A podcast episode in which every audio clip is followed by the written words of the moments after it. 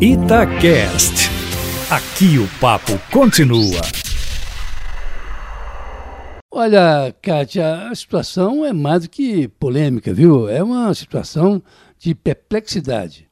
O aumento aprovado na Assembleia Legislativa pela maioria dos deputados, estendendo para os demais servidores do Estado, com índices diferentes para cada categoria, que seria inicialmente destinado apenas aos servidores da segurança pública, cerca de 41% seria o total é, desse reajuste, colocou o governo mineiro em cima aí de um barril de pólvora.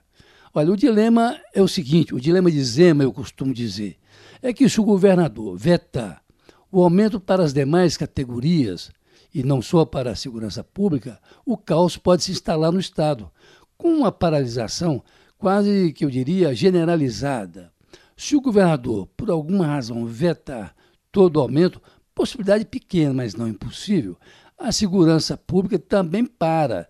E aí não restaria ao governo de Minas apelar para um pedido inusitado.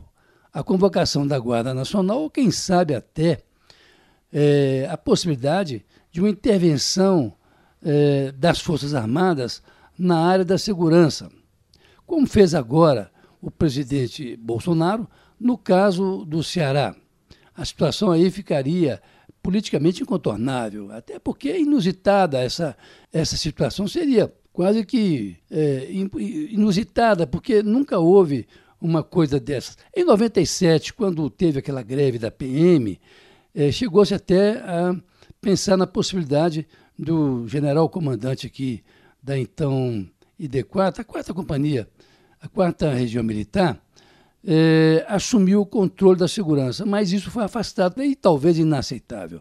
Pois bem, há informações de bastidores de que isso foi até tentado é, no ano passado, tentado essa, essa possibilidade da convocação da Guarda Nacional, mas o governo federal não aceitou bem essa ideia, não digeriu essa ideia e, portanto, ficou aí nessa situação. É, o que se agrava agora, neste momento, é porque a situação do Ceará é, parece estar se espalhando por outras guarnições militares do país. E há um temor generalizado é, de que isso possa acontecer.